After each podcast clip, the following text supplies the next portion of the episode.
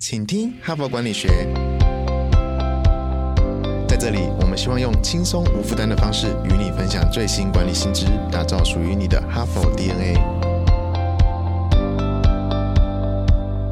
我是节目主持人杨玛丽 Mary。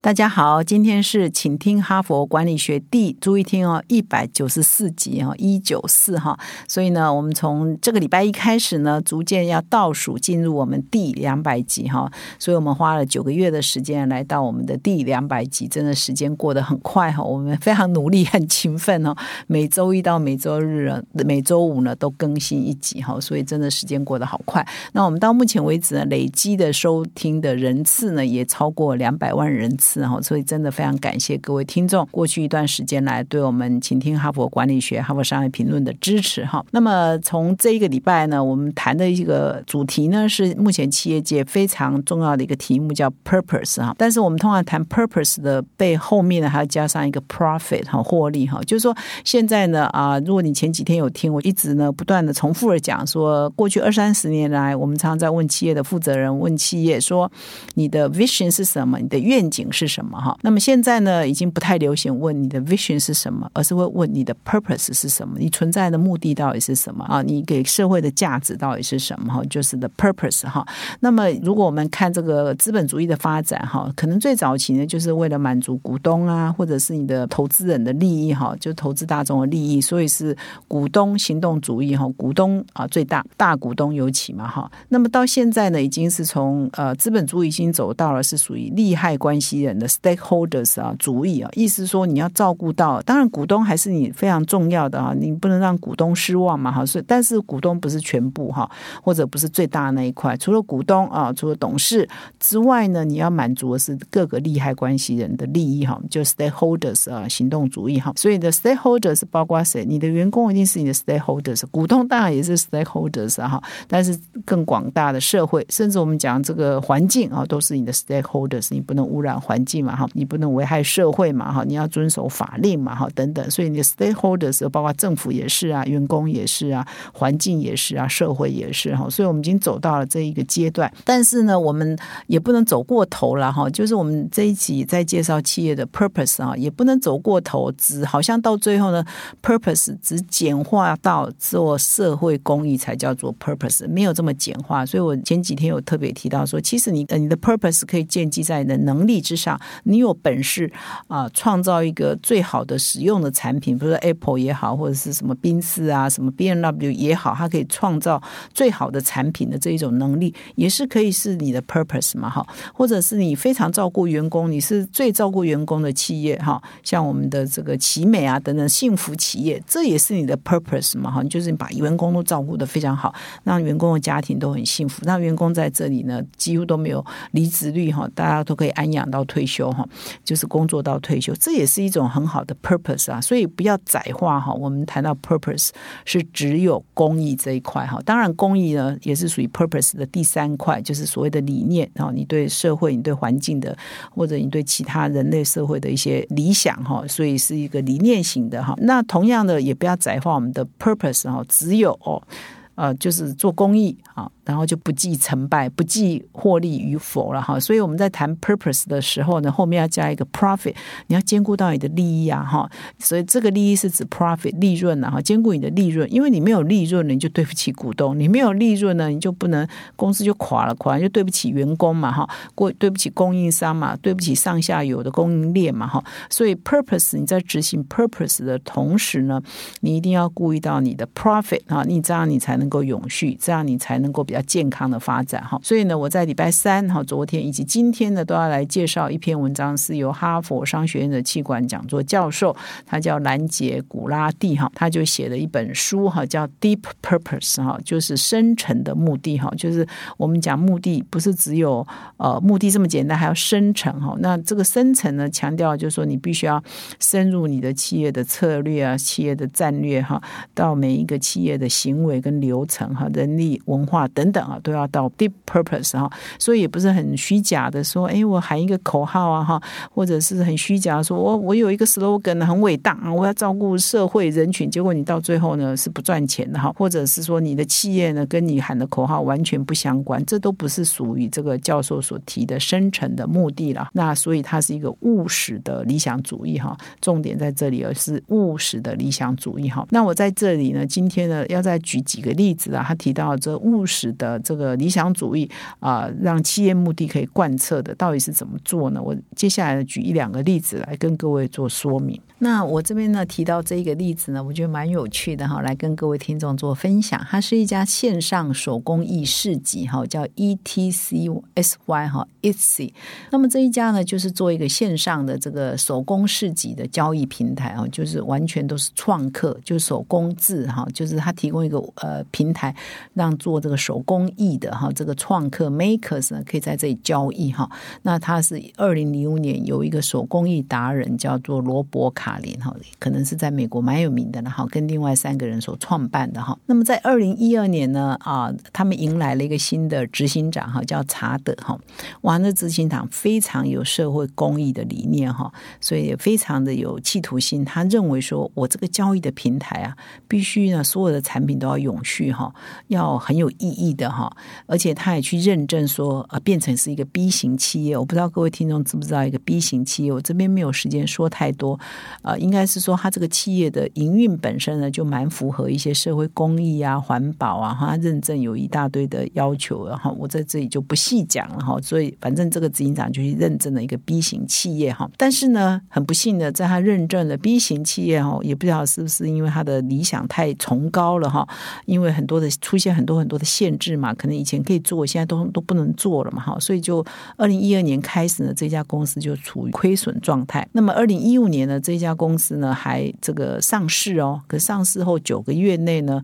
就股票就暴跌了百分之七十五哈，所以后来这个执行长当然就被开除了哈。那么直到二零一七年才又新任的一个执行长叫呃 Josh 哈。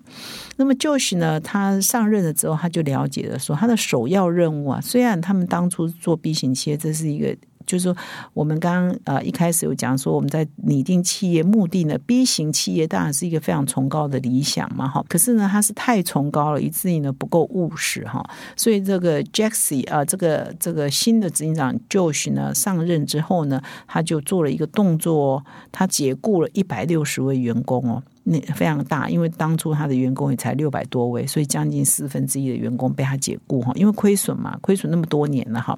第二就是说，他甚至取消 B 型企业的认证哦，他就是我们不要再变成一个 B 型企业了哈，他也解散哈所有。当初非常坚持哈，这个产品不能卖，那个产品不能卖，因为它违背了我的永续的原则，它违背了我哪一些这个啊社会的这个企业的目的的原则，所以很多东西呢都不能卖哦，或者是很多东西在卖哈，但是呢，它事实上因为可能很曲高和寡，就是利润是不好的哈，它把这个也把它 kill 掉，就是。取消取消哈，所以他等于是放弃了很多的产品线，呃，也呃裁掉了许多的员工，甚至放弃他 B 型企业的认证哦。那 B 型企业的认证啊，其实也不是那么容易得到哈。那当初呢，其实我们现在的新时代的呃同事啊，和一些比较年轻的时代哈，其实他们现在工作呢，也都是为了追求价值嘛。他呃除了一份薪水之外，他也希望他的工作本身呢，就是对社会有意义的哈。所以 B 型企业呢，基本上也是可以蛮吸引一些很有。理想的员工了哈，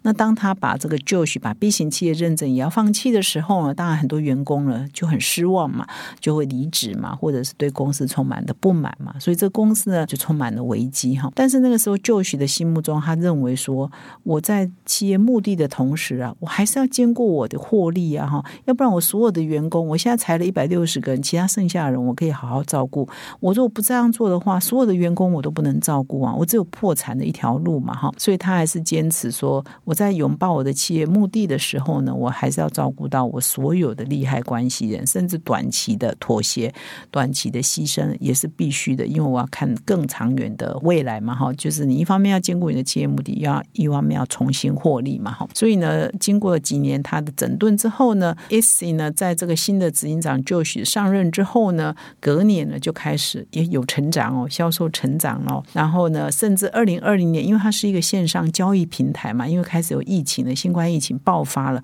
诶，网购的成长就很快速啊，所以 Etsy 的平台的销售就激增啊。它现在有四百多万名卖家，在这里啊，很多的 maker 哈，很多手工艺的创作者在这里销售他们的产品哦，所以呢，它也开始有获利哦。啊，公司的营收呢有十七亿美元，诶，蛮高的，我也很难想象说一个交易一个手工艺品的交易平台可以有这么高的营收，五百多亿台币，然后它获利呢可以有三点四九亿的美元的获利哈。那目前呢，就是说它之前裁掉了一些员工，只剩下比如说四五百个员工，现在他的员工已经成长到一千四百个人哦，所以比之前还多了一倍哦。那么当他开始有获利的时候，其实。都是这样的。当你开始有获利，你其实也才有余裕哈，去追求你所谓的企业目的的哈。其实我们以前在念环境啊，在念这个生态保育的时候，我们也发现说，其实最落后的国家，它也就是环境保育最差的国家，因为它根本连肚子都吃不饱哈。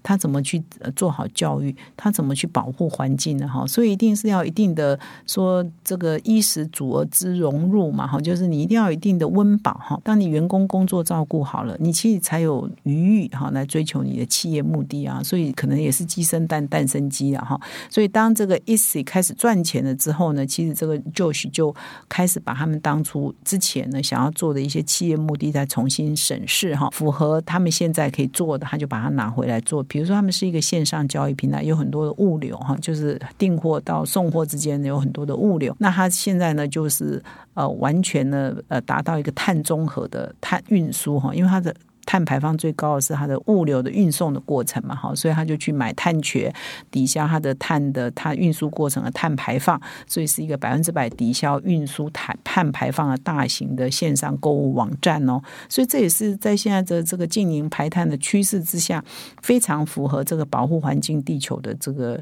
Purpose 啊的一个理念嘛哈，所以呢，当这家公司开始赚钱之后，他就可以把他的一些目的呢，永续哈，一开始强调一些永续的目的，就可以拿回来，那达到这个才是所谓的真正的比较务实的理想主义哈，跟企业目的的一个最真实的一个最好的案例的分享。其实除了这个案例之外啊，这一篇大教授的文章其实又举了很多很多的案例哈，包括说啊，一家人力资源公司叫 Recruit，它是怎么做的哈，在这个目的跟 profit 之间还是怎么妥协的哈，怎么找到平衡点的哈，或者是有一家谷物加工机械制造公司哈，它是怎么做的？它已经到第五代的家族企业。的掌门人啊，他怎么在平衡他的 purpose 跟他 profit 之间哈，做了很多详细的说明。那我时间的关系呢，这篇文章请各位听众呢去我们的说明栏点击原文来看哈。我要再讲的是啊，今天已经礼拜四了嘛哈，所以明天我要进入人物面对面，所以就没有时间再导读我们这一系列的文章哈。我要把第三篇这一系列也很好的文章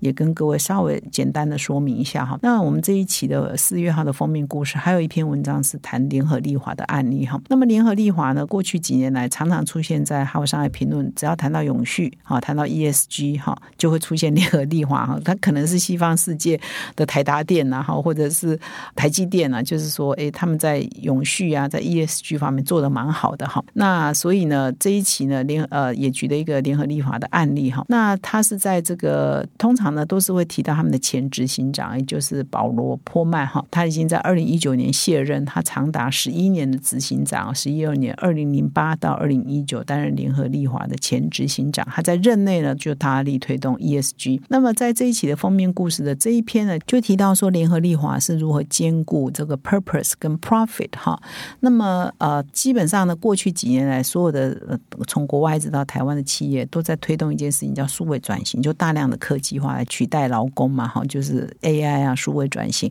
那联合利华也不例外，它的全球的员工高达将近。十十五万名员工，呃，在很多地方也有工厂哈，很多的这个生产啊，或者是商业模式，其实都慢慢用数位来取代哈。那在这样的过程当中，是不是？呃，你就可能面临到说，哎，部分员工要被裁撤的这个状况嘛，哈。那这个联合利华它是很重视哈，因为这么大的一个国际级的公司，它是很重视它的 profit 啊，就不能够说为了照顾员工就牺牲获利。当然，反之亦然啊，你不能为了有获利呢就牺牲员工嘛，哈。所以它这个两个之间，它如何 balance，如何平衡呢？哈。那事实上，联合利华立一个很高的这个获利的目标，它都一直希希望它可以在前产业的百分之三分之一的财务报酬要维持在这样的 status 这样的状态哈。所以它的获利的目标也是很高的哈。可是你还是要照顾到这个员工啊，所以他们就后来就推动了一个工作的未来的计划哈。有一个计划叫 Future of Work 哈，就是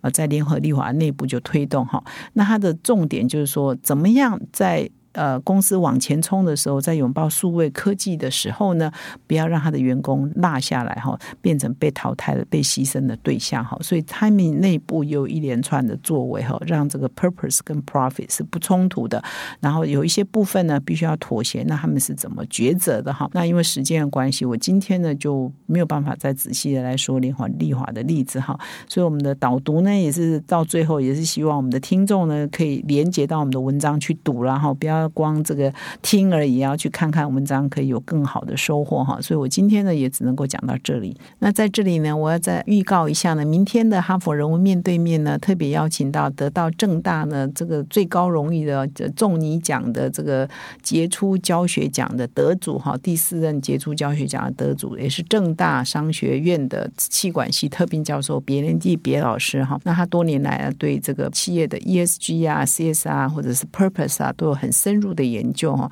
所以明天呢，我们特别邀请他来担任我们这个人物面对面的访谈的贵宾哈。那希望各位听众明天呢再回到我们的节目。那听众一定有很多呢，搞不好有很多是他的学生，是他的门徒哈，是或者他辅导过的企业的对象呢，请你们一定也要再回到我们的节目来。感谢各位的收听。那今天呢，我也要利用今天的节目呢啊，跟各位介绍一个由哈佛商业评论跟全球第一家零碳美妆企业欧莱德的创办人。葛望平呢，要来打造全台湾第一个近零碳排的十座工作坊啊！因为现在欧莱德的已经全产品、全厂房、全组织呢，都已经。达到碳中和哈，所以它从二零一零年开始就成为台湾第一支这个碳足迹标签的产品，有环保署认证，第一批有七支产品，然后呢也是在隔年拿到第一个碳中和的产品的认证哈，所以他已经有十几年的经验，所以我特别呢拜托他出来跟我们啊哈佛商业评论的读者哈做分享，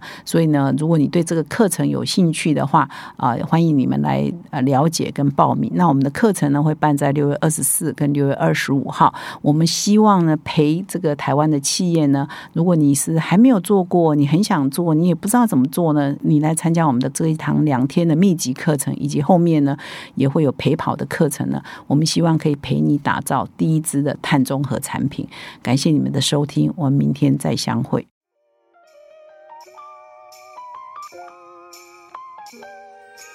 从团队到个人，管理的大小事都是 HBR 的事。现在就上 triple w 打 hbr taiwan com 订阅数位版，首月只要六十元，让你无限畅读所有文章，向国际大师学习。现在就开始。